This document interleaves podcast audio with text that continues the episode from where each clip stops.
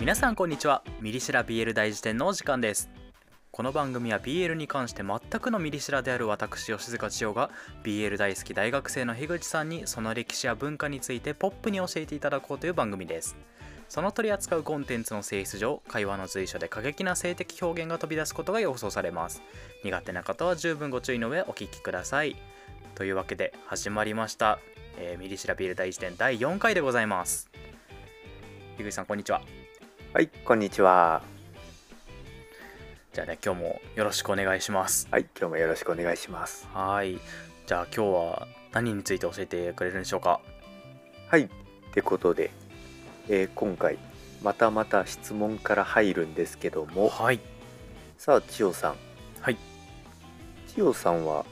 不助詞という言葉聞いたことありますか？ああもうねそれはインターネットやってればねもう毎日目にするようなものですよね そうですね。毎日かはわかんないですけども、まあでもいっぱいいますよねですよね女子の方それこそもう前回お話しした攻めはいと受け、並みによくもうインターネットではよく知られた言葉ですよね。いやそうですよもうあの、うんうん BL といえばみたいな言葉ですよねですよね。うんさあそんな今日は不助詞という言葉についてお話をしていきたいと思うんですけどおもーさあじゃあ千代さん、はいこの不助詞という言葉多分もうこの言葉ってうん僕たちがもうインターネットを始めた頃にはもうとっくの昔にありましたよねもそうですねう、もうそんな印象受けません大体10年ぐらい前からインターネット触ってるけどその頃にはもう一般的にインターネットの中では使われてた感じはしますねですよねうんただこの不助詞という言葉はい実は結構新しい言葉なんですねあそうなんですねそうなんです第1回からこの BL の歴史は、まあ、1960年代に始まりはい1970年代にはえ漫画としてまた始まっていったというお話をしたんですけども、うんこの「不女子」という言葉が生まれたのは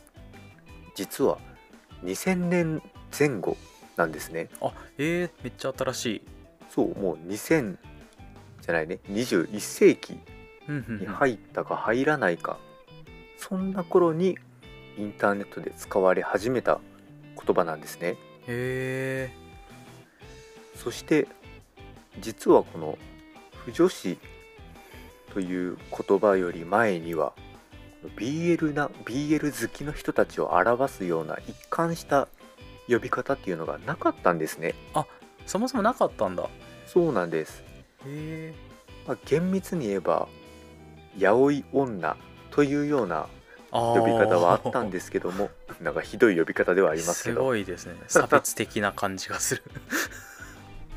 ただまあ一般に知られたような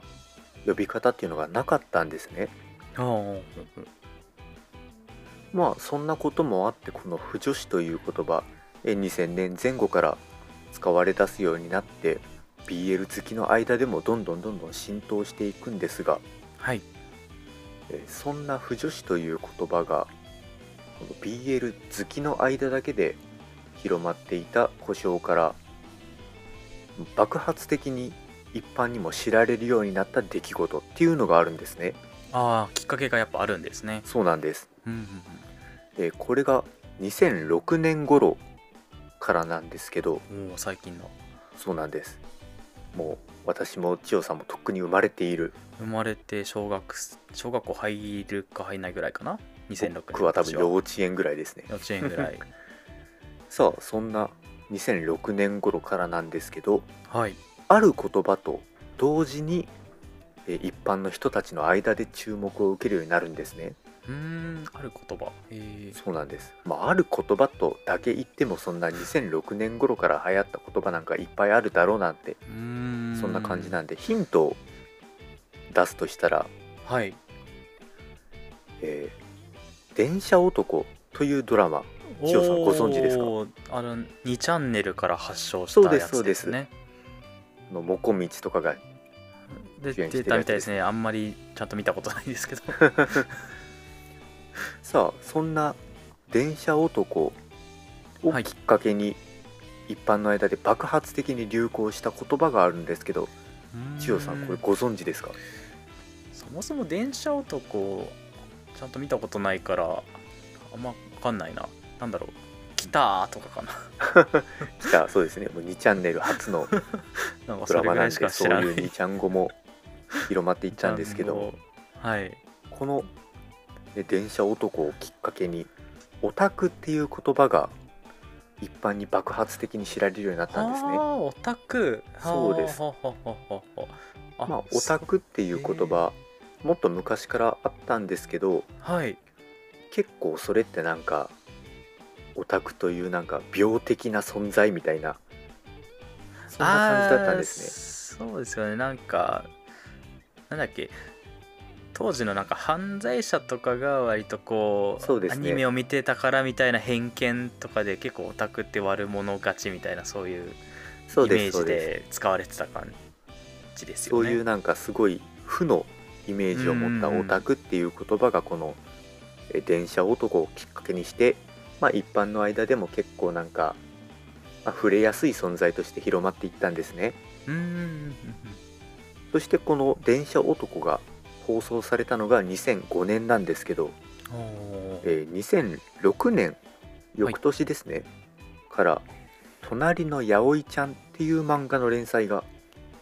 えーへウェブ漫画なんですけど始まったんですねこの「隣のやおいちゃん」っていうのがあのエッセイ漫画なんですけうど、んうんあのこれ作者が男性の方で不女子の彼女と、まあ、生活をしていくそんな様子を描く漫画うんなんですね、へこの「隣のやおいちゃん」っていう漫画が大ヒットしてーうーんうんうんでそれと同時にこの「不女子」っていう言葉も、えーオタクという言葉と一緒に爆発的に広まっていったんですねうーんあそうなんだそうなんですへこの「不女子」という言葉が広まった背景には一つの漫画があったそんえな私こと全然なんですそれ聞いたことないんですけどでもこのぐらい浸透するってことは相当流行ったんですねもうなんかえー僕が見た資料によると、はいえー2006年のこれ12月に発売が始まったらしいんですけど、はいはいはい、 2007年の初め頃にはもう10万部売れてたらしいです、えー、すげえ大ヒットという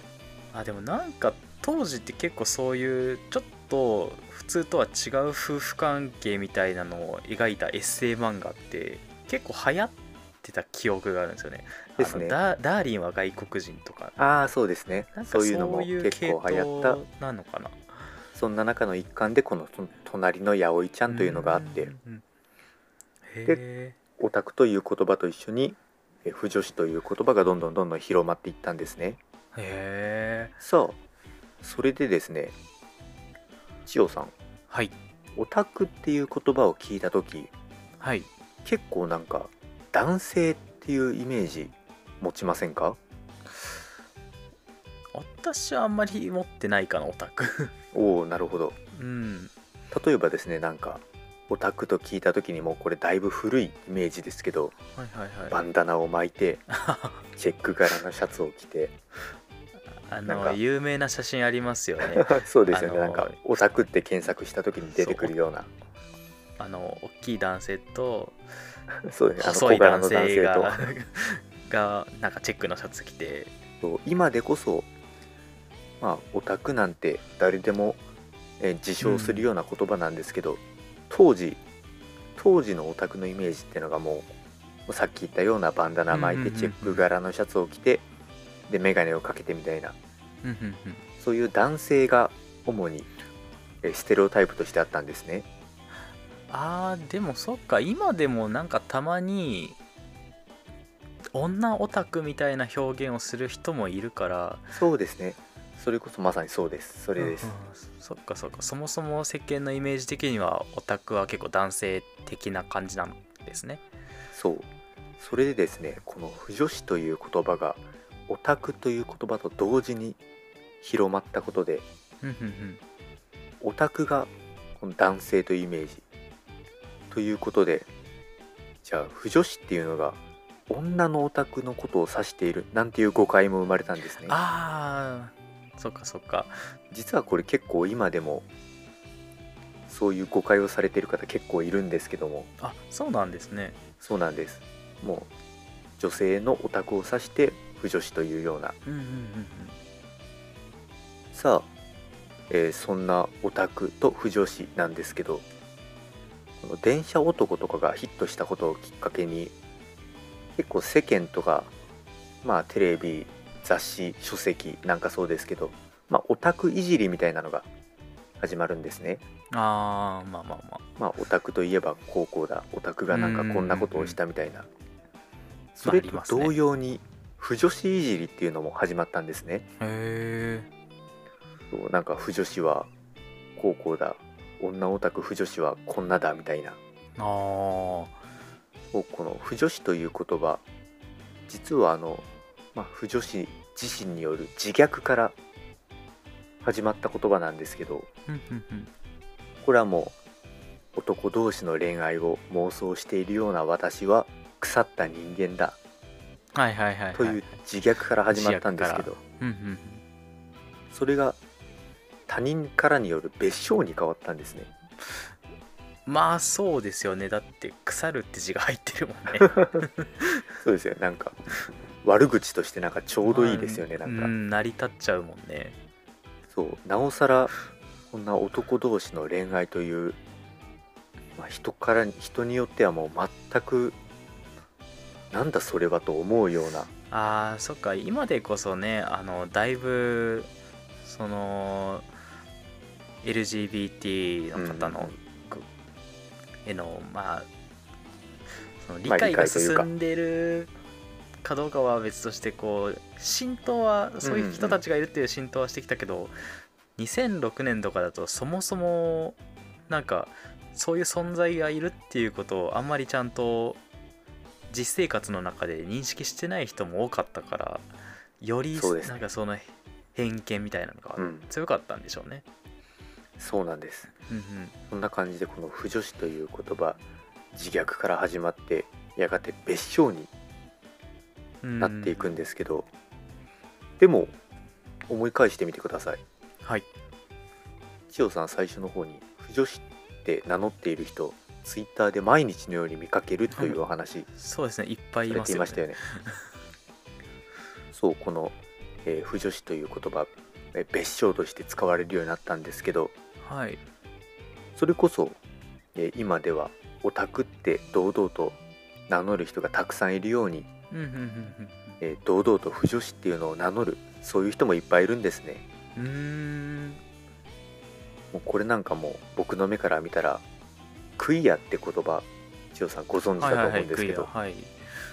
これもあの別称から始まった言葉なんですね。うんうんうんクイアっていうのがまあなんかおかしなやつとかそういううん意味で、うんうんもう僕の目からしたらこの不女子クイアも似たような言葉の変遷を遂げている、えーそんなえー言葉だと思うんです。うんうんうんうんうんなるほどねでもちょっとなんか珍しい感じはしますねこうもともと自称だったものがこう浸透することによってこう世間一般から呼ばれるようになるっていうのは結構ある話だと思うんですけどそれがまた自称に戻っていくっていう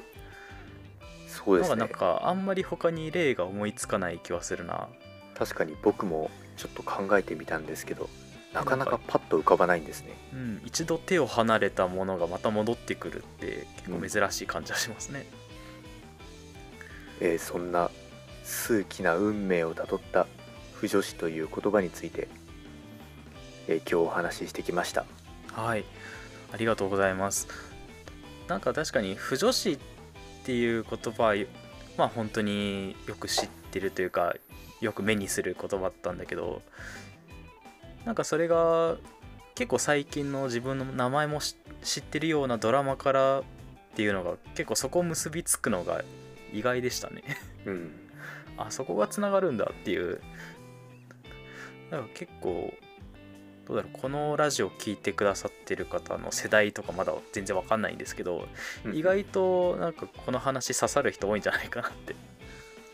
そうですねもうん、うこの「不女子」っていう言葉が生まれたその瞬間を体験したなんて方もいるかもしれないですからねねえもしそういう方がいたらぜひねあのポッドキャストの方コメントしていただけると嬉しいですというわけで、えー、ミリシラビエル大辞典第4回お聴きくださりありがとうございましたそれではまた次回お会いしましょう